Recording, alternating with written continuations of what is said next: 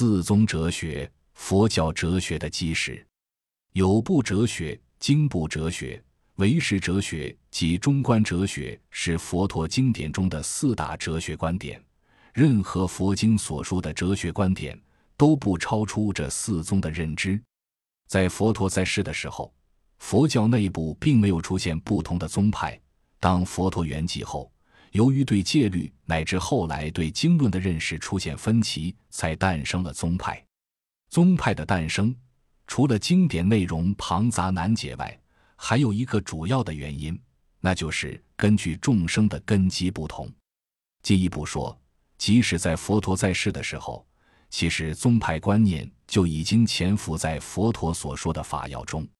根据后来的大菩萨们总结。佛陀在经典中主要阐释了四种哲学观点，以分别对应不同根基的众生，这就是四宗哲学：亦有部哲学、经部哲学、唯识哲学及中观哲学。任何佛经所说的哲学观点都不超出这四宗的认知。到后来的汉传佛教乃至藏传佛教，其所有宗派所主张的观点也都不出于此。因此。萨迦班智达曾说：“如果某种认识不属四宗任一，那么这种认识就不是佛教的认识。”在这四种哲学中，有部和经部是小乘的哲学观点，唯识和中观属于大乘的哲学观点。在认识的深度上，从有部到中观，后后胜于前前。从世界观来说，有部、经部和中观属于唯物论。而唯识则倾向于唯心论。佛教是理性的宗教，认为人们如果想解脱轮回的束缚，必须去除错误的认知，一一无明。而能消除无明的唯一利器，就是正确的认识和智慧。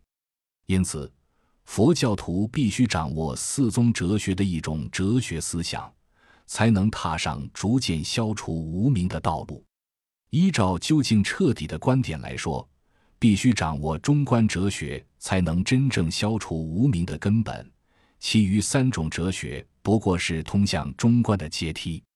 在佛教经典的学习中，也要善于区分四种哲学的观点，否则很难正确把握经义。因为对于诸如无常、空性、二谛、四谛、佛心等佛教理论，各宗都有自己的解读。若不学习四宗哲学，则难免陷入矛盾与蛮汉之中而不能自拔。